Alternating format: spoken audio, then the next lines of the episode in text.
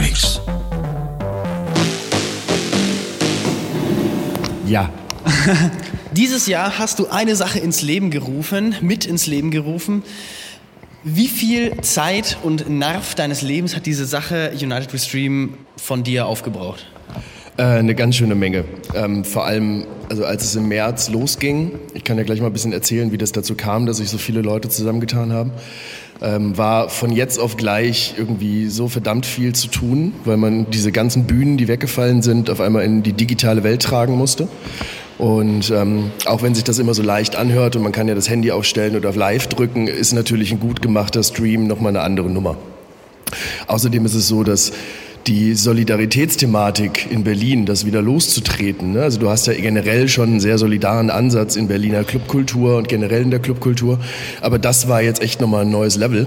Und ich weiß auf jeden Fall so, dass das Kernteam, was von Anfang an mit dabei war, ähm, im ersten Monat viele Leute weit über 200 Stunden gearbeitet haben, zum Teil 300 Stunden. Das war im ersten Monat häufig sieben Tage die Woche, 17 Stunden am Tag. Du hast ja nicht schon immer United We Stream gemacht, das kam jetzt ja um die Ecke. Bei dir ähm, hat das ja mit deiner musikalischen Karriere, du bist ja schon, wenn ich deiner Biografie trauen darf, schon immer mit der Musik und elektronischen Musik im, im, im Kontakt, so seit deiner Jugend von, von Frankfurt nach äh, Berlin gezogen. Und ähm, wie hat sich das anfangs bei dir entwickelt hier in Berlin?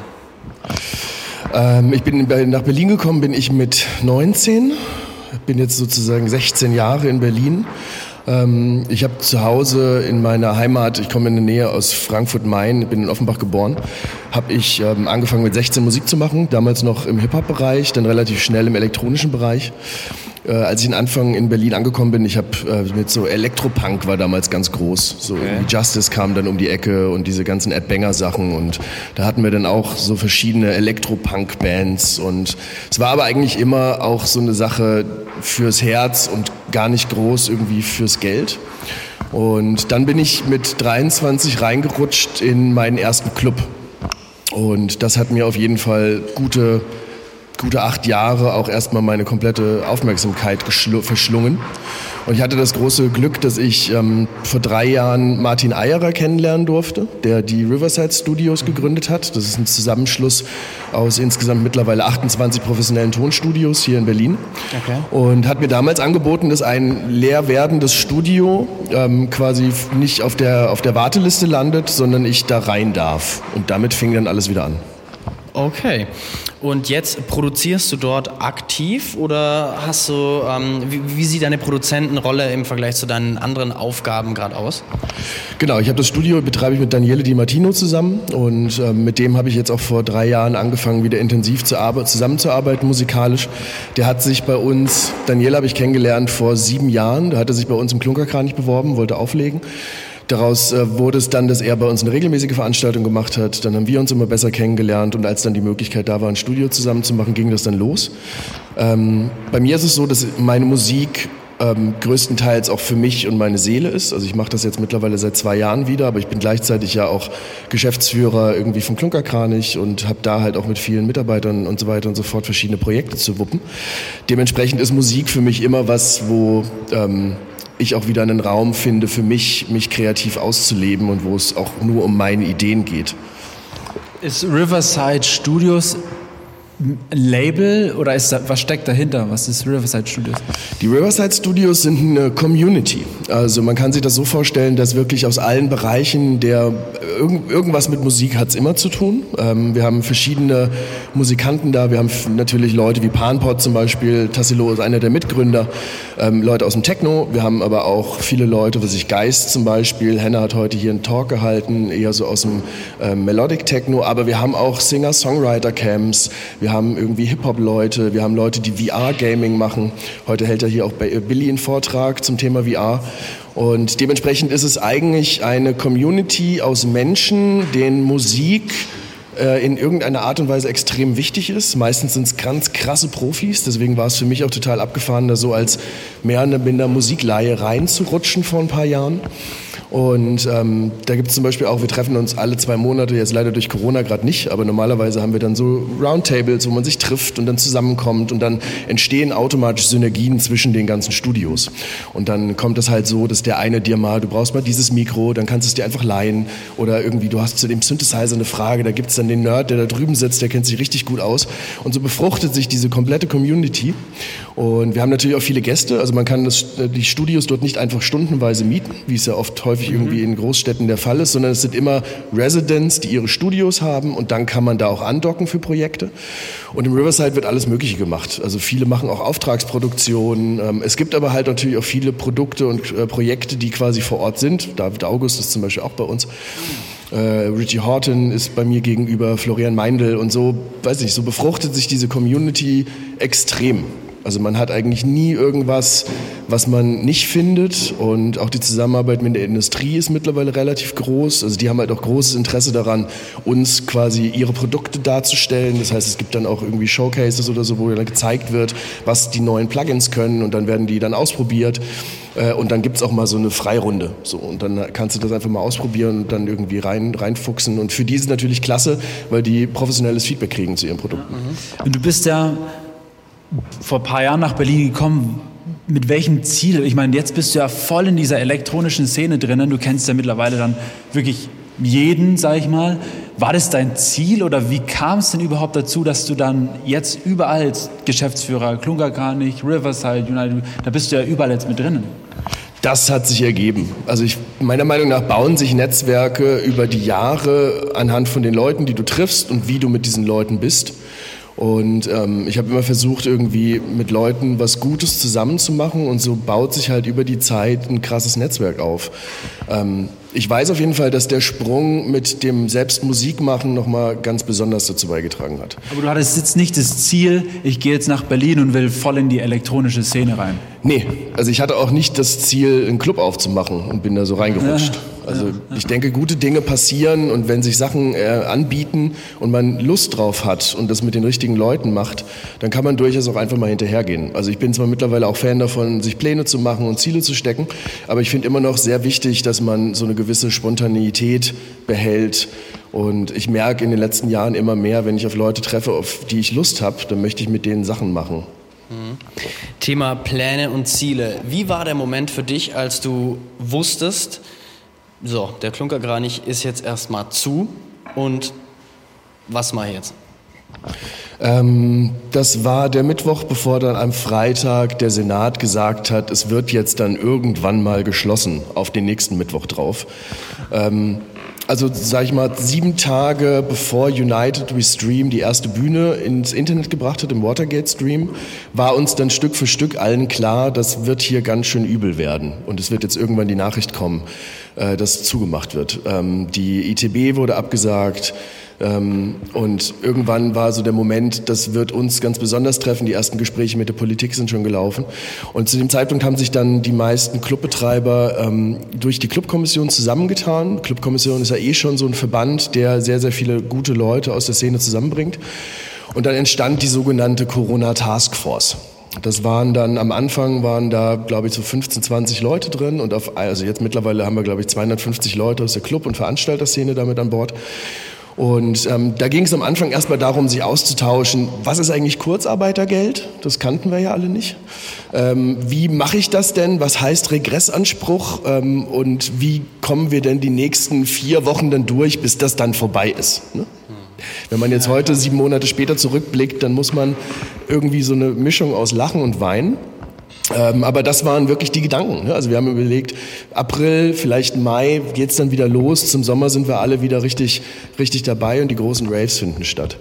Ähm, dann kam es so, dass gesagt wurde, wir werden geschlossen. Und wir hatten das große Glück, durch diese Corona-Taskforce dann auf die echt besten Köpfe zugreifen zu können, die auch von jetzt auf gleich eigentlich alle nichts mehr zu tun hatten. Das heißt, da hat sich dann sehr schnell die Idee entwickelt, lass uns doch ein Crowdfunding machen. Das war am Anfang wirklich angedacht, so Richtung Start Next oder so. Und wir sind dann zum Glück auf ähm, Berlin Works getroffen. Das ist ein Verein, den unter anderem Dimitri Hegemann auch mitgegründet hat. Ähm, und hatten dann die Möglichkeit, bei Better Place eine richtige Spendenkampagne aufzusetzen. Und haben auch, glaube ich, am ersten Stream im Watergate, ähm, glaube ich, an dem ersten Abend dann 60.000 Euro gesammelt. Die Attention war enorm. Wir haben es in den nächsten Wochen ja, glaube ich, dreimal in die Tagesschau geschafft. Äh, wir waren überall zu sehen und die Sichtbarkeit von Clubkultur hat sich um 100 Millionen Prozent irgendwie erhöht. Und ähm, das war wirklich so ein Momentum, wo, glaube ich, alles ziemlich krass ineinander gegriffen hat. Wie viel von diesem Momentum ist jetzt noch da? Jetzt ist ein ganz schwieriger Zeitpunkt, weil wir sind kurz davor, dass das Momentum, glaube ich, wieder bald ziemlich groß wird. Ähm, es gibt jetzt wieder Artikel, die sagen, wir reden jetzt über das, worüber wir alle nicht mehr reden wollten, über den Lockdown. Ähm, in den letzten zwei bis drei Monaten war das Momentum relativ schwach. Also wir hatten quasi die Situation, dass die kleinsten Bars angefangen haben, wir haben doch auch mal DJs gehabt, wir brauchen irgendwie eine Crowdfunding-Spendenaktion. Und es ging wirklich, ähm, die Solidarität war meiner Einschätzung nach absolut grenzenlos. Die Leute haben weltweit, wir haben mit United We Stream in allen 75 Partnerregionen über, glaube ich, drei Millionen Euro gesammelt. Ähm, es gibt Bereiche, die sehr, sehr gut funktioniert haben. Greater Manchester, Berlin. Wir haben ja über 500.000 Euro gesammelt hier. Ähm, es gibt andere Bereiche, da war das unheimlich schwierig. UWS Asien zum Beispiel sind wir in 14 Ländern und da war es in einigen Ländern so, dass die überhaupt äh, um die Erlaubnis, Spenden zu sammeln, richtig kämpfen mussten, weil es diese Struktur gar nicht gab. Und das gibt auch bis heute noch einige Regionen bei uns, die bisher immer noch nicht richtig Spenden sammeln können, obwohl das Momentum auch vorbei ist. Das sieht man ja jetzt auch. Ich glaube aber, mit einem erweiterten äh, Lockdown wird quasi die digitale Bühne wieder ziemlich relevant. Jetzt, haben sich, jetzt habt ihr euch ja äh, zusammengesetzt am Anfang und überlegt, okay, was machen wir? Natürlich, United We Stream ist daraus entstanden jetzt, aber was waren denn so die ersten Ideen, die ihr hattet? Weil ich kann mir sehr gut vorstellen, dass da von A bis Z die wildesten Ideen, was man jetzt machen kann, zusammengekommen sind. Was hat sich überhaupt nicht etabliert? Welche wilde Ideen kamen da und welche haben sich dann jetzt auch durchgezogen? Und wo siehst du das ähm, jetzt dann in dem erneuten Momentum? Welche Konzepte können sich da auch weiterhin durchsetzen? Ähm, also wir haben mit United We Stream ja in einem losen Verband angefangen. Also wir waren am Anfang, glaube ich, so 10 bis 15 Kernleute, so in den ersten zwei Wochen. Und dann ist das innerhalb von den nächsten zwei Wochen explodiert. In Deutschland hatten wir allein 120 Aktivisten. Ähm, das Ganze hat sich jetzt über die Zeit wieder relativiert und wir sind eigentlich jetzt gerade in unserem Vorstand auch wieder in so einer Konstellation, wo wir am Anfang auch waren. Ähm, wir sind jetzt, glaube ich, um die 15 bis 20 Aktivisten, zumindest in Berlin, und haben halt die ganzen regionalen Departments. Was sich, was sich tatsächlich auch ein bisschen leider ähm, im Internet gezeigt hat, ist, dass der Wunsch von uns, die volle Diversität der Clubkultur abzubilden, nicht immer auf die Aufmerksamkeitsökonomie der Menschen trifft, im positiven Sinne. Das heißt, ähm, umso mehr Headliner, umso besser sind die Zuschauerzahlen, umso größer ist die Reichweite. Das heißt, was bei uns ganz klar immer ein Riesenkampf war, ist auf der einen Seite wollten wir clubkulturell und der Anspruch besteht immer noch, hatten wir erst gerade kürzlich ein Meta-Meeting dazu, ähm, eine Art Gesamtvertretung elektronisch gearteter Musik zu schaffen wirklich mit allen Bereichen. Gleichzeitig ist es aber auch so, das Ziel von United We Stream, Aufmerksamkeit zu schaffen für clubkulturelle Probleme. Das aktuelle ist halt Covid-19. So, in der Zukunft kann das sein, dass das Netzwerk dafür genutzt wird. Hätten wir so ein Netzwerk zu Bassiani-Zeiten schon gehabt, um komplett darauf zu gehen. Wir entwickeln zum Beispiel jetzt gerade einen ähm, Stream, da ist jetzt auch das Event online gegangen, Schwanen, Schwanengesang reimagined mit Stücken von unter anderem Matthew Herbert. Äh, und äh, da ist quasi das Ziel, eine Aufmerksamkeit für Beirut zu schaffen die einfach gerade total am struggeln sind. Also es geht jetzt mit United We Stream langsam los, dass man jetzt fernab von Covid sich überlegt, was sind Brennpunkte clubkultureller Natur, äh, die quasi Aufmerksamkeit brauchen. Und da bist du immer in dem Problem, dass du Headliner, so viele Headliner wie möglich stellen musst, weil das sind die, die die erreichen und gleichzeitig aber auch die Gesamtabbildung halt auch forcierst und das ist immer ein Kampf. Du bist ja viel in Kontakt mit solchen Künstlern, mit Clubbetreibern. Wie geht's denn überhaupt solchen Leuten? Also ich meine, man vermutet es ja immer nur so als Außenstehender, aber wie geht's denn wirklich den Leuten, also die, mit, die in dieser Krise gerade stecken? Da habe ich wirklich total verschiedene Sachen gesehen. Ähm, also es gibt, allein schon wurde ich jetzt gefragt, wie hat sich das, äh, die Musik verändert von Leuten? Produzieren die Leute noch oder nicht. Und wenn sie produzieren, produzieren sie das Gleiche wie vor dem Lockdown. Ähm, wir hatten heute Morgen Henne hier in der Masterclass sitzen, der das neue Stück von Geist vorgestellt hat, was einen Breakbeat mit drin hat, wo er sagt, hätte er vor Covid-19 gar nicht so produziert. Ähm, ich kenne andere Leute, die sich noch viel tiefer in ihre Bubble begeben haben. Ähm, was ich aber von vielen gehört habe, ist, dass dieser Rave-Sound häufig, es entsteht so eine Art Sinnlosigkeit, wenn du zu Hause oder in deinem Studio sitzt. Es gibt die Bühnen nicht, es gibt die Crowds nicht, es gibt diese Mengen nicht. Die Absatzzahlen gehen zum Teil bei Labels massiv nach unten, weil es den Markt gerade nicht gibt. Ne? Also Leute machen noch Podcasts und klar, es gibt irgendwie ein paar Auftritte, aber ähm, diese Menge an Auftritten ist so runtergegangen, dass ich, ich kenne Leute, die haben aufgehört zu produzieren. So, ich kenne andere Leute, die haben irgendwie so viel produziert wie noch nie. Ich glaube, das ist die Facetten dessen sind so weit wie die des Menschseins.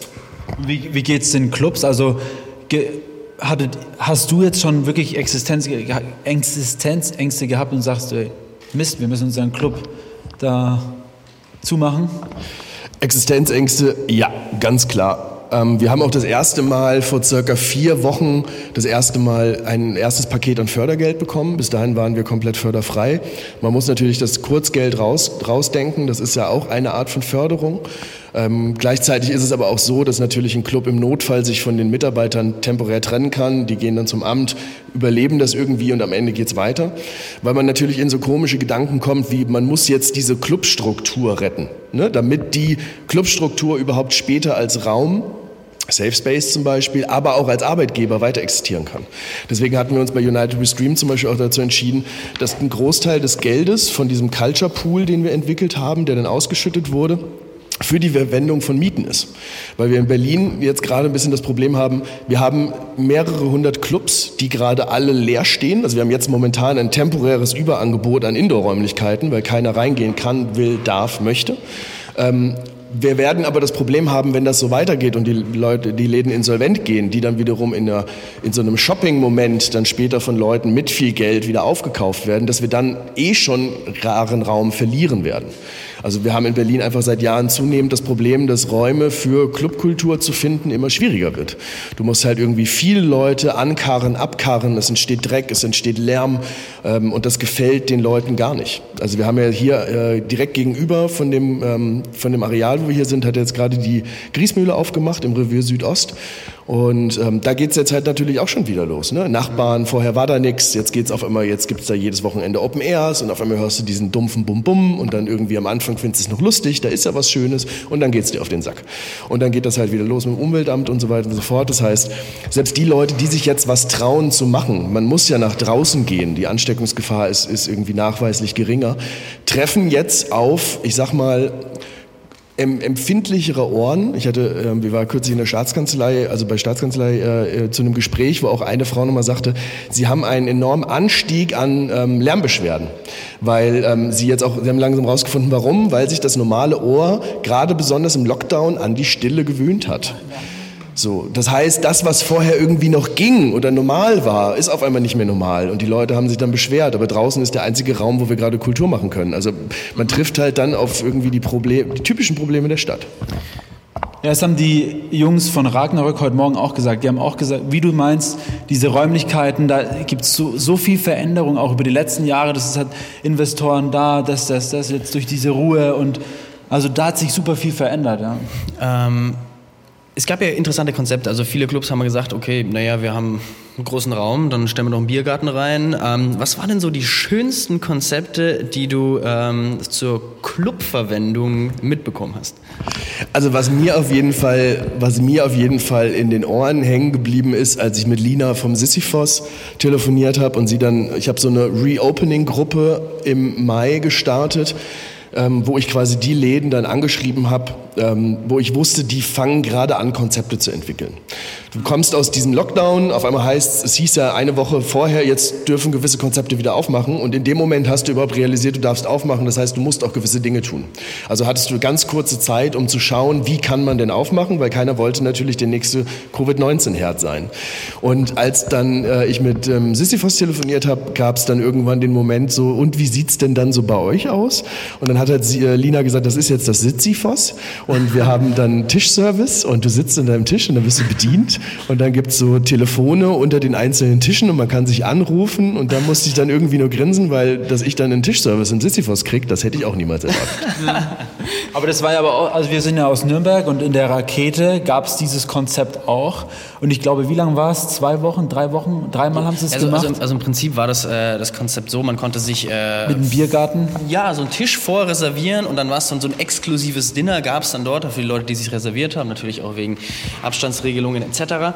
und Hygienekonzept. Und das lief auch eine Zeit lang ganz, ganz gut, aber irgendwann war natürlich dann auch da die Solidarität, na gut, wenn ich jetzt zum Essen gehen will, muss ich dann halt in den Club, in den Keller gehen oder Ja, kann genau. ich, wenn man das ein, zwei Mal gemacht hat, dann denkt man sich ja auch, okay, ist, ist cool, aber ist okay. Ja, Es gab ja dieses, äh, dieses unsägliche Wort, die Biergartisierung der Clubszene in Berlin.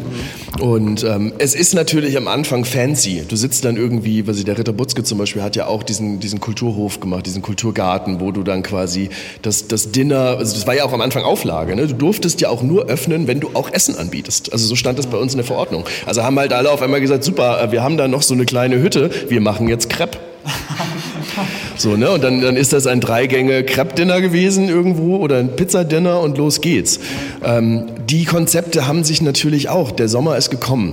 So, die Leute sind wieder rausgekommen. Diese Partys in der Hasenheide und andere illegal organisierte sind immer größer geworden. Das im, im, in den letzten zweieinhalb Monaten im Sommer fühlte es sich manchmal so an, wie wo ist eigentlich Covid-19? Und dementsprechend ist natürlich dann auch der, der Zuzug dort wieder zurückgegangen. Ne? Das heißt, viele Konzepte, die dann und zum Teil unter hohen Kosten und mit viel Schweiß äh, und Tränen irgendwie entwickelt wurden, weil es tut dir ja auch nicht, es gefällt dir auch nicht so leicht, irgendwie deinen Club dann auf einmal als Biergarten umzubauen. So, ne? Das ist ja nicht das, äh, was du machen willst. Und es gibt auch immer noch einige Veranstalter oder auch Betreiber, die gesagt haben, ich mache das nicht, weil das möchte ich nicht sein. Ich, da, darum darum habe ich das nicht begonnen. Ähm, aber trotz alledem war es, denke ich, halt so ein ähm, Strohhalm, den die Leute gegriffen haben. Ne? Du bist ja auch trotzdem auch Wirtschaftsunternehmen, du hast Mitarbeiter, du hast Angestellte, du möchtest die Leute irgendwie halten und weißt auch, dass es denen schlecht geht. Und da ist jeder verdiente Euro im Sommer Gold wert gewesen. Ja, weil du es gerade sagst, Angestellte, wie, wie hast du das gehandelt? Bei dir sind ja bestimmt auch ein paar Leute. Wie hast du das gehandelt in dem Fall? Wir waren 65 Leute, als wir geschlossen wurden. Ähm, wir haben den riesen, das riesen, den riesen Vorteil gehabt, dass wir kaum Studenten oder Minijobber bei uns haben. Ähm, der Nachteil mit Minijobbern und Studenten war dieses Jahr, dass die von der Kurzarbeit nicht betroffen waren. Das heißt, die musstest du kündigen oder bezahlen. Und das summiert sich natürlich auch relativ schnell. Das heißt, was wir als riesen Vorteil hatten, ist, wir hatten innerhalb der ersten zwei Monate, ich glaube, acht Kündigungen, also alles relativ überschaubar und mit den Leuten auch abgestimmt. Die haben das dann verstanden. Wir haben geguckt, dass wir die irgendwo anders noch unterbringen. Und den Rest konnten wir auch bis heute halten und haben die Leute relativ zackig in Kurzarbeit geschickt. Also die haben im Prinzip dann wir haben, wir haben äh, unsere ganzen ähm, Arbeitspläne noch geschrieben, so voll, die waren halt komplett schon auf Sommer gedacht. Wir haben dieses Jahr extra früher angefangen, mehr Mitarbeiter gehabt, damit irgendwie dieser Ansturm bei uns besser handelbar ist. Und am Ende des Tages waren wir dann komplett aufgeblasen, ready, wir können jetzt aufmachen und dann kam halt Covid und dann geht die ganze Luft irgendwie raus. Und das, das hieß aber auch für die Leute, ähm, die hatten bei uns, als wir geschlossen haben, einen Monat später noch eine Gehaltszahlung, weil wir im März ja angefangen hatten schon. Also wir haben irgendwie die ersten zwei Wochen schon volle keine Programm gehabt und es lief richtig gut an und dann zack, down. Das heißt, die hatten erst noch eine Gehaltszahlung und haben dann quasi das Kurzgeld bekommen. Dadurch haben wir es geschafft, dass wirklich eigentlich niemand irgendwie existenziell abgerutscht ist, äh, was aber nicht heißt, dass es nicht allen zusammen total beschissen ging. Es gab ja ähm, gewisse Hygienekonzepte und da habe ich jetzt auch eins im Kopf, das hatten wir vorhin äh, mit, mit den Jungs von äh, Ragnarök auch, ähm, und zwar aus Stutt Stuttgart, der Club Lehmann hat die so ein Konzept entwickelt, ähm, bei dem man einmal am Wochenende feiern gehen kann, alles online Ticket buchen, dass man registriert ist und keine weiteren Tickets mehr buchen kann. Dieses Konzept wurde meines Erachtens nie umgesetzt fühlt sich so ein bisschen an, als wäre es bei der Politik am Schreibtisch gelandet und danach irgendwie wie so eine äh, ja, fehlerhafte Bewerbung im Mülleimer. Was, ist da deine Erfahrung? Wie, wie kann man dagegen vorgehen? Warum gibt es da keine, ich meine, gut, die Clubkommission ist, ist da so ein, so, ein, so ein Punkt, so eine Vereinigung, die auf die Politik zugeht, aber irgendwie, irgendwie scheint es da nicht so die Früchte zu tragen, die man sich auch erhofft. Was kann man da machen? Was ist da deine, dein, dein Take? Ähm, Sebastian ist Sebastian vom Lehmann ist ja. auch bei uns. Wir haben eine sogenannte Exit-Gruppe. Die haben wir irgendwann ähm, Anfang April gegründet haben wir noch gedacht, wir brauchen dann irgendwann den Exit aus Corona. Also da musst du dir nur überlegen, dieses einfach, ja, wir hören jetzt irgendwie auf und fangen irgendwie neu an, da müssen wir uns mal Gedanken machen. Dass wir so große Konzepte überhaupt entwickeln müssen, war uns damals gar nicht klar.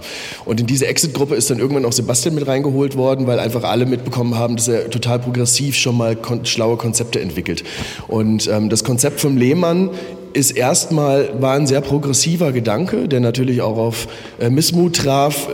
Gerade dieses ganze Datenaufnehmen im Raum, im Bereich von Safe Spaces gefällt den Leuten absolut gar nicht. Das ist auch völlig nachvollziehbar. Und Sebastian zum Beispiel will auch ja gar nicht diese Daten aufnehmen, aber du musst natürlich irgendwie es schaffen, diese, also beim Raven die Infektionsketten zu durchbrechen. Und wir haben zum Beispiel in den letzten Monaten oft uns auch mit der Gruppe Clubs öffnen jetzt beschäftigt. Die wurde irgendwann von Clubgängern gegründet, sage ich jetzt mal so. Also jetzt nicht unbedingt Clubbetreiber, nicht unbedingt ähm, direkt Mitarbeitende im Club, sondern auch eher so die ganze Peripherie. Also da waren auch ein paar DJs mit drin und so. Und die Idee war da halt zu sagen, jetzt äh, lass doch mal Druck aufbauen, dass wir die Clubs wieder öffnen. Und die Clubkommission hat angefangen, auch mit dieser Gruppe zusammenzuarbeiten, weil sie irgendwann 3000 äh, Mitglieder in dieser Gruppe hatte und dadurch einfach auch erstmal eine relevante Stimme war. Aber da fiel dann halt schnell auf, dass es häufig einfach ein Clubs öffnen jetzt war. Und dann die Frage, wie stellt ihr euch das denn vor und wie kann man das denn denken, dann häufig so ein bisschen, na, wir wollen jetzt, wir wollen ja die Clubs öffnen, wir wollen nicht darüber reden, ob es möglich ist oder nicht. Da hat die Clubkommission Lutz hat zum Beispiel damals ein Schaubild erstellt, das hat auch manche Leute ganz schön verärgert. Da konntest du ablesen, wenn das, dann das und dieses Ja, Nein, und dann hast du am Ende dann irgendein Ergebnis. Und es, gab dann 100 Wege zu Nein, wir können die Clubs nicht öffnen.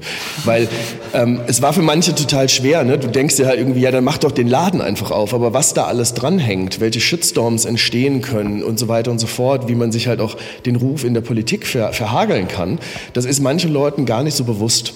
Die Zusammenarbeit mit Politikern ist auch, dass wir Herrn Lederer so weit haben, dass er einen Topf aufmacht für den Tag der Clubkultur, während die Zahlen ja schon wieder langsam nach oben gingen und jeder wusste, es ist nicht vorbei, das ist ein Wunder. Das ist, das ist total zurückzuführen auf die gute Zusammenarbeit mit, mit Herrn Lederer und der Clubkommission, äh, auf das super Verständnis und ähm, die Zusammenarbeit mit Politikern ist immer, man muss immer sehr vorsichtig sein, weil man muss natürlich gucken, wie kriegt man das halt platziert. Ähm, wir sind zum Beispiel auch wieder, also von Anfang an war auch die Clubkommission zum Beispiel beteiligt an, den, an der Konstruktion der Soforthilfe, weil auf der einen Seite wurde mit United We Stream diese Aufmerksamkeitsmaschine geschaffen, auf der anderen Seite sind die gleichen Leute aus der Clubkommission in die Politik gegangen, haben gesagt, so, wir müssen jetzt hier reden. So, das war am Anfang gar nicht so klar, dass es diese Hilfstöpfe braucht und dann sind die Leute halt da rein, zum Beispiel Lutz von der der Clubkommission, Pamela ganz stark, auch Marc Wohlrabe von der Livecom. Und da gab es so ganz kleine Krisenstäbe aus Leuten, die mit Politikern konstruktiv gut umgehen können, ähm, weil du da halt auch nicht alles einfach so durchbekommst. Ne? Ähm, aber wir haben das große Glück, wenn wir aktuell in politischen Runden sitzen, mit Leuten vom Senat zum Beispiel, dass es wird gar nicht mehr darüber gesprochen, ob es Geld braucht, sondern eher, wie man das macht. Also das ist unglaublich. Ähm, ich habe ich hab mit der Zeit festgestellt, dass wir in Berlin da auch eine wirkliche Sonderrolle haben. Also das kannst du weder deutschlandweit betrachten noch weltweit. In manchen Ländern von United We Stream Organisationen, regional, also von manchen Regionen, ähm, haben die zum Teil wirklich dafür gekämpft, das überhaupt machen zu können. Und bei uns ist es so, dass man sich wirklich mit den Politikern an den Tisch setzt und es dann wirklich Millionen ausgegeben werden, um das zu retten. Wenn man mal zehn Jahre zurückguckt, dann wäre das nicht so einfach gewesen. Also da sieht man wirklich auch die Lobbyarbeit für clubkulturelle Themen enorm. Ähm, vor kurzem hat ja Berlin auch, hat ja Berlin auch getroffen mit der Sperrstunde und Co. Was hältst du, was hältst du denn davon? Ich finde äh, die Wiedereinführung der Sperrstunde, ich bin super froh, dass sie gekippt wurde. Ähm, ich habe am Anfang erstmal mein Gedanke war so, mein Gott, es ist ja nachvollziehbar. Es ist ja generell erstmal nachvollziehbar. Ne? Aber sobald du, man darf die Mächtigkeit der Worte nicht unterschätzen. Wir haben vor 70 Jahren circa wurde von einem mutigen Mann mit einem Gastronomen zusammen die Sperrstunde abgeschafft. Und die Abschaffung der Sperrstunde, das hat zwar dann auch fast 40, 45 Jahre gedauert, hat dazu aber geführt, dass wir ultimativ lange sieben Tage Raves in der Bar 25 machen können. Ähm, das wiederum hat den Techno überhaupt erst nochmal auf ein Level gebracht, wie du dich überhaupt eingrooven kannst, wie du gewisse die gewisse Prinzipien des Raves überhaupt neu leben kannst. Und dementsprechend waren wir auf jeden Fall so, dass wir gesagt haben, äh, Sperrstunde ganz, ganz schlimm, auch wenn wir natürlich das, den Effekt uns da nicht dagegen stellen. Wir wissen, dass die Zahlen hochgehen. Wir haben heute wieder einen neuen Rekord aufgestellt mit den Zahlen und wenn man sich überlegt, dass im März der Peak war, nachdem wir schon runtergefahren haben, können wir uns alle zusammenrechnen, was in den nächsten zwei Wochen passieren wird. Glaubst du, dass ein zweiter Lockdown kommen wird? Vor zwei Wochen hätte ich gesagt, auf gar keinen Fall und mittlerweile hoffe ich es nur, dass es nicht passiert. Ja, okay. Also ich kann es mir ehrlich gesagt, ich kann es mir leider fast nicht anders vorstellen. Also Weihnachten kommt auf uns zu. Das ist so, dass äh, alle sind, also dann alle, die sonst nicht im Jahr trinken, dann trinken sie auf jeden Fall. Wer sich sonst im Jahr nicht umarmt, da umarmt man sich. Und ähm, wie gesagt, vor zwei Wochen war es noch so, die Belastung in den älteren, in den älteren ähm, Gruppen der Menschen in Berlin oder auch Deutschland oder weltweit war noch nicht so stark. Und das zieht jetzt alles wieder an. Also wir sind jetzt irgendwo Ende April wieder. Und es fühlt sich auch manchmal an einem schlechten Tag an wie eine beschissene Wiederholung. Stimmt, ja. Wie meinst du, sieht es äh, nächsten Ende April aus? okay, in Bezug jetzt auch auf äh, vor allem äh, Open Airs und Indoor-Veranstaltungen, weil Open Airs ist ja, ich sag mal, da geht ja was, freie Fläche kann man ja, kann man ja nutzen, aber vor allem Indoor-Veranstaltungen, was ja Clubs sind. Werden wir 2021 Indoor Raven? Ich glaube ja. nein. Okay. Also es hat, es hat relativ lange gedauert. Also wir haben, wir haben bis vor zweieinhalb Monaten auch noch gesagt, okay, 2021 ist der Impfstoff da und dann geht das ja alles super zackig. Ne? Und man merkt ja jetzt auch die Diskussion, bis wirklich der Impfstoff verbreitet ist, wo wird er überhaupt erstmal eingesetzt. Ähm, wir hatten eben gerade hier ähm, mit Bebetta gerade noch drüber gesprochen. Jetzt gehen überhaupt die Tests erstmal los. Wer lässt sich das reinpumpen? Für wie viel Geld? Damit man gucken kann, ob das überhaupt wirkt. Ne? Also das, der Weg ist noch relativ weit. Wir merken immer wieder, es gibt Rückschritte, relevante. Das heißt, was wir jetzt momentan, ich würde gerne 2021 wieder Indoor Raven, aber ich würde mich auch gern sicher fühlen dabei. Und wenn man jetzt ähm, was, was, das Problem, was man aktuell so ein bisschen sieht, ist, dass es eine Spaltung gibt, auch in der Szene. Und das merkt man, finde ich zum Beispiel, hat man das sehr, sehr deutlich das erste Mal bei der Wasserdemo gesehen. Hashtag Wasserdemo war so ein bisschen auf der linken Seite, hast du die sagen, ich möchte den Rave für mich behalten, komme was wolle. Und auf der anderen Seite hast du so die vernünftigen Raver, die sagen, es ist doch alles viel größer, wir müssen doch irgendwie weiterdenken. Und dieses, äh, dieses Zerfleischen hat sich leider ähm, in den letzten Monaten, habe ich das Gefühl, verschärft. Äh, das äußert sich daran, dass wir mittlerweile Parallelgesellschaften auf Telegram haben, wo zum Teil 14-jährige Partys organisieren ähm, und irgendwie die allermeisten Clubs, also ich meine, das Berghain ist jetzt erstmal eine Ausstellungshalle für Monate. Krass. Auch interessantes Konzept. Definitiv, sicherlich auch eine gute Ausstellung. Aber ich hatte kürzlich mit jemandem gesprochen, der dann auch sich gefragt hat, wird vielleicht die Säule langfristig dann auch ein Museum? Ne, also wird man in Zukunft, wie schnell wirst du die Dancefloors wieder brauchen? Wie schnell kannst du das Vertrauen wieder aufbauen? Ähm, es gibt jetzt momentan die große Hoffnung, ähm, Schnelltests. Ne, du hast dann, die Clubkommission ähm, baut jetzt erste Schnellteststraßen aus, die quasi, ähm, es gibt jetzt einen Supplier, weil überhaupt es auch zum Beispiel gar nicht so einfach war, an diese Schnelltests zu kommen. Wir hatten dann irgendwann so einen Arzt gefunden, der gesagt hat, ich krieg im Monat 5000 Tests. Wenn ihr euch vorstellt, in jedem also ich hoffe, das, das ist das Prinzip des Schnelltests bekannt in Kooperation mit Raven. Die Idee ist, du kommst halt an, lässt dich testen, bist in so einer Warteschleife und dann gibt's irgendwann dein Go und dann kannst du rein, keine Maske, kein Abstand, alles ist wie früher. Ähm, überhaupt erstmal diese Mengen an Tests ranzukarren, ist überhaupt gar nicht so einfach, weil da gilt das Gleiche wie beim Impfstoff. Das wird erstmal an die Stellen gebracht, die halt systemrelevant sind.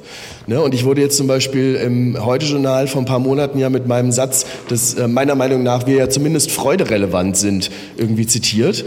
Ähm, aber Freuderelevanz bringt dir keine Schnelltests. Die kriegst du dadurch nicht. Das heißt, wir werden jetzt erste Modelle entwickeln, aber es bleiben erstmal Modelle. Und man kann jetzt, also meine große Hoffnung mit dem Schnelltest ist, dass wir dann im Herbst 21 das langsam an, lostreten können. Dass dann erstmal die Menge an Schnelltests produziert ist, dass du dann überhaupt diese, diese Straße, diese, diese Teststraßen entwickeln kannst. Ich meine, du musst dir mal überlegen. Wir reden im Prinzip von einer Nachtkultur, die angefangen hat mit einer Bassdrum, mit Haze und mit Drogen. So, und jetzt heutzutage reden wir davon, dass diese, diese Institutionen, die sich weiterentwickelt haben, äh, medizinische Teststraßen entwickeln, wo du quasi dann das alles durchläufst, um dann am Ende wieder dahin zu kommen, dass du frei sein kannst in dem Safe Space. Und das ist spannend, aber irgendwie auch beängstigend. Also glaubst du nicht, dass es sich, durch, dass es sich durchsetzen wird oder kann mit den Schnelltests? Ich bin gespannt, wie das in der Menge durchführbar ist. Das kostet auch alles Geld. Das muss natürlich erstmal günstiger werden. Wir sind ja jetzt schon bei dem Momentum, wo man sagt, irgendwo zwischen drei, vier Euro könnte sich das einpegeln. Da geht das ja. Ähm, aber würdest du es machen? Ich weiß gar nicht, ob das so, wie du sagst, also das sind ja Dimensionen. Also ich würde es vielleicht in bestimmten Spots mal ausprobieren, aber ich glaube nicht, dass es so einfach realisierbar ist, das Ganze. Also ich glaube es persönlich nicht. Also weil es ist erstens ist ja auch so, wenn wenn es diese Möglichkeit geben würde, dass es diese Schnelltests gibt. Ich meine, die Leute wollen vor allem hier in Berlin wahrscheinlich auch alle wieder in die Clubs und die Clubs werden dann halt auch eingerannt, sage ich mal. Also dann gibt es diese Straßen, aber dann stehen die Leute dort auch und wie du sagst, es ist einfach Unmengen an Geld, was dann auch fließt. Und wer kriegt die Schnelltests dann alle? Und wie du sagst, Donnerstag, Freitag, Samstag, Sonntag, dann sind alles die, immer die Clubs offen. Und es sind jetzt nicht nur ein Club, sondern mehrere. Und dann hast du ja immer Schnelltests, die du brauchst. Ja, wir, haben, wir haben einmal diesen Prozess jetzt so, also das Basti vom Ritter Butzke ist zum Beispiel da gerade ganz tief drin, weil er auch einen Kumpel hat, der sich in das Thema eingelesen hat und da auch gerade hat er relativ viel Zeit, deswegen opfert er so oder gibt er seine Zeit dafür her. Und dann haben die halt auch mal überlegt, wie viele Leute kriegst du denn in der Stunde mit so einem Testverfahren überhaupt rein? Weil mhm. natürlich kannst du ja, wenn wir jetzt sagen, es gibt irgendwie äh, staatliche Sachen, dann stellst du da halt 100 Tester hin, aber ein Club muss ja die Tester auch bezahlen. So, das heißt, du hast da vielleicht eine Teststraße mit fünf, sechs Leuten und die können halt nur eine gewisse Kapazität einarbeiten. Also wie läuft das ab? Hat man dann extra lange Partys und das verschmiert sich dann? Äh, wenn du eine normale Party hast, um zwölf geht's los, bis um acht geht das, du brauchst ja erstmal fünf Stunden, bis der Laden voll ist. Ja, eben. Ne, also wie, wie, wie realisiert sich das? Ne? Wie kriegst du das überhaupt hin? Ähm, normalerweise machen, macht unser Personal in der Clubszene keine medizinischen Tests. Mhm. Wir haben Türsteher, wir haben Einlasser, die sind alle für spezielle Dinge und da sind die sehr gut drin. Aber du brauchst eigentlich neues Personal. Deswegen wurde jetzt zum Beispiel gerade auch aufgerufen. Wir haben ja das Glück, dass unsere Rave-Szene sehr, sehr äh, äh, vielfältig ist. Das heißt, es gibt auch sehr viele Leute aus dem medizinischen Bereich. Es sind, glaube ich, jetzt über 130 ähm, Freiwillige gefunden worden, die die ersten Teststraßen quasi mit aufbauen, damit wir in zwei Monaten wahrscheinlich sagen können, mit dem Konzept kriegst du überhaupt 300 Leute in, die, in diesen Raum rein, innerhalb von eineinhalb Stunden. Ja. Na gut, ich meine, die Frage entsteht dann auch, wie viel kostet ein Clubbesuch? Wie sehen dann die Gagen der DJs aus? Wie wird sich das auswirken? Ich meine, im Prinzip hat man jetzt ein absolutes Überangebot an DJs, weil, ja, ne, das ist, äh, keiner, keiner kann spielen. Wie wird sich das dann auch auf die Leute einfach aus finanzieller Sicht auswirken? Weil ich meine, gut, große DJs, die jetzt davor viel gebucht wurden, jedes Wochenende, die werden danach auch noch gebucht, aber die Gagen werden definitiv zurückgehen. Gehe ich davon aus. Ich, ich nehme an, das, das siehst du ähnlich. Ähm, meinst du, die Gagen werden sich erholen oder wie werden sie sich erholen? Ich glaube, das ist ein Prozess, der sich mindestens über zwei Jahre erstrecken wird, wenn nicht länger. Ähm, wir haben im Prinzip begann das ja mit der Thematik mit den Streams. Ne? Du hast dann irgendwie, am Anfang wurde auch noch so ein bisschen die Frage gestellt, kriegt man da irgendwie Geld für? Und es war relativ schnell klar, dass der technische Aufwand so groß ist. Da stehen zum Teil acht Kameras, du hast irgendwie ein Personal, sechs, sieben Leute, die so einen Stream betreuen, der muss irgendwie dann im besten Fall so, sozialmedial noch betreut werden und so weiter und so fort. Das heißt, da gibt es überhaupt gar keine Budgets und die Leute, die es gemacht haben, haben es eh ehrenamtlich gemacht. Und dadurch entstand auf einmal einmal so eine Sache, also ich meine, bei, bei United We Stream hatten wir jetzt mittlerweile fast 2000 Acts, die gespielt haben. Ne? Und da hat eigentlich keiner überhaupt irgendeinen Cent bekommen. Ähm, du hast natürlich auch eine gewisse Attention. Ähm, ich habe das bei meinem eigenen Stream gemerkt. Ich habe für United We Stream auch eingespielt und das war tatsächlich in den ersten, in den ersten zwei Wochen und da war die Attention so groß, da habe ich über alle Plattformen hinweg circa 10% Follower-Zuwachs gehabt, also auf meine totalen Zahlen. Also das habe ich vorher in keiner Art und Weise jemals so gesehen. Ähm, das, das ging natürlich auch mit der Zeit runter. Ne? Immer mehr Leute haben Streams gemacht. Es ging immer mehr darum, dass man sich eigentlich von diesen Bedroom-Streams irgendwie auch ab, abgrenzt und dann halt guckt. Also wir hatten zum Beispiel diesen Biesenthal-Stream mit den Leuten von Innervision, äh, wo dann zum Beispiel diese CGI-Grafiken anfingen und so. Ne? Man fängt auf einmal an, irgendwie rumzuspinnen. Und ähm, ich glaube aber auch, dass dadurch, dass wir momentan quasi keine wirklich, also wir haben so wenige Orte, wo Kultur in, im Real Life stattfinden kann, dass quasi die Gigs, die Menge der Gigs ist ja auf einen ein, ein Promillbereich runtergegangen. Ne?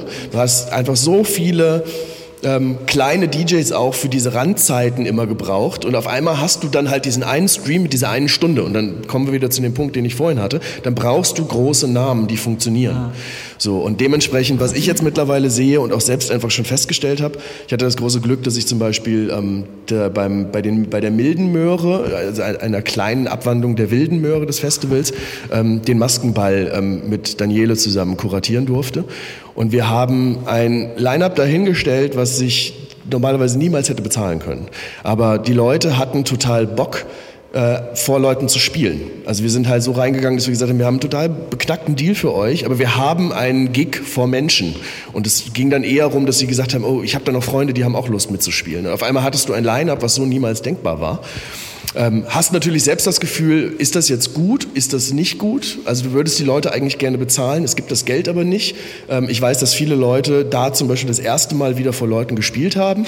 Also da kommt, kommst du ja auch in diese emotionale Thematik rein. Ne? Ich habe selbst auch gemerkt, ähm, vor Leuten zu spielen, das brauchte ich einfach irgendwann mal wieder. Oder vor einer lauten Anlage zu stehen. Ich brauchte das mal wieder. Ich habe zwar zu Hause die Musik aufgerissen, aber das ist nicht das Gleiche, wie wenn du vor irgendwie 30, 18 Zöllern stehst und irgendwie dein Herz vibriert vom Bass. So, ne? Und ähm, Dadurch hast du natürlich den Zug rein von großen Acts, die vorher zwei, vier, zehntausend Euro bekommen haben, die sagen, ja komm, Drittel des Preises oder ein Zehntel. Du kriegst quasi große Acts sehr günstig. Warum sollst du die Acts, die du normalerweise für ein Tausender oder für 500 oder, und das sind dann die schlimmsten Fälle, für 150 gebucht hast, dann noch für das Geld buchen? Weil du kriegst ja, es, es, es kaskadiert sich so runter. Und dadurch ja, verfällt so ein bisschen halt der, der Wert auch von der Kultur. Und das ist total fatal. Also es ist super gefährlich, weil jemand, der normal 4000 kriegt und dann irgendwie 2 oder 1000 oder auch nur 500, das sind immer noch Gelder. Du kannst immer noch irgendwie deine Miete zahlen. Aber wenn du wirklich davon gelebt hast, 20 Gigs im Monat zu spielen, in diesen kleinen Zeiten, mhm. dann ist das alles weg. Ja. Wie geht's mit United We Stream eigentlich weiter? Ich meine, ihr habt angefangen mit Streams. Mittlerweile kann man da eigentlich sagen, ist es ja auch ausgelutscht teilweise schon. Wie, wie macht ihr weiter mit diesem Projekt? Ähm, Gerade gestern ist auf jeden Fall unser Schwanengesang Reimagined online gegangen und das war zum Beispiel jetzt auch eine unheimlich intensive Produktion, weil ähm, Hochkultur auf Rave-Kultur getroffen mhm. ist. Und ähm, das Ganze findet oder fand im Delphi-Theater statt, wurde auch wieder mit vielen Kameras begleitet. Ähm, es gibt jetzt gerade verschiedene Konzepte, die entwickelt werden. Also wir haben das Riesenglück gehabt, dass wir, nachdem wir jetzt diesen Vorlauf hatten mit United Restream, mit diesem Momentum, dass wir jetzt auch eine Förderung bekommen haben für digitale Sachen. Das war so ein Digitalisierungstopf, der uns jetzt auch gewisse Produktionen ermöglicht und auch nach all den Monaten es ermöglicht Leute, die da, also wie gesagt, am Anfang, gerade die ersten drei Monate, war im Prinzip alles komplett ehrenamtlich. Ne? Also da sind Tausende von Arbeitsstunden geleistet worden, wo Menschen nicht mal nur auf die Idee kamen zu fragen, ob es dafür Geld gibt. Und mit der Zeit merkst du natürlich auch, dass, und das ist jetzt auch so ein bisschen der Druck, jeder hat irgendwie im besten Fall ein bisschen was Erspartes gehabt oder so oder irgendwo noch ein bisschen Energie. Das ist halt nach sieben Monaten alles weg. Die Leute haben kein Geld mehr, die Leute haben keine Energie mehr. Und ich meine, wir stehen jetzt vor einem Herbst potenziell mit Lockdown. Also das wird auf jeden Fall extrem schwierig. Und ähm, dementsprechend wird sich eine United with Stream jetzt auch neu aufstellen. Und wir werden verschiedene Sachen ausprobieren ähm, und entwickeln auch gerade neue Metastrategien dafür. Also es bleibt auf jeden Fall spannend. Viel darf ich noch nicht erzählen. Okay, ja, dann schauen wir mal, wie das so wird. Ähm, ich glaube, wir kommen hier auch zum Ende und ähm, ja, ich bin echt gespannt, was passiert und wie sich das Ganze so auswirkt. Vielen, vielen Dank, dass du uns da mal so ganz umreißen, auch von da, wirklich die Insights, die man so jetzt öffentlich ja nicht bekommt, auch mal so einfach mit, mitteilen konntest. Ähm ja, ich hoffe, es war nicht langweilig. Nee, überhaupt nee, also gar nicht. Ich, äh, ich glaube, wir haben alle gespannt zugehört, glaube ich. Ja, und... Ja. Ähm, es sind auf jeden Fall nicht viele gegangen. Ja. ja das ist auf jeden Fall mal ganz gut, ne? Ähm, hat, hat denn noch jemand Fragen? Genau, hat noch jemand Fragen. Ihr habt auf jeden Fall ganz lieb und brav zugehört. Wunderbar. Ja, vielen Dank und... Der Robin steht noch später zur Verfügung, wenn noch Ja, ich Absolut. bin auf jeden Fall. Ich gehe gleich noch zu Bill Better. Ja. genau. Perfekt. Dankeschön. Danke. Ja, vielen Dank. Danke.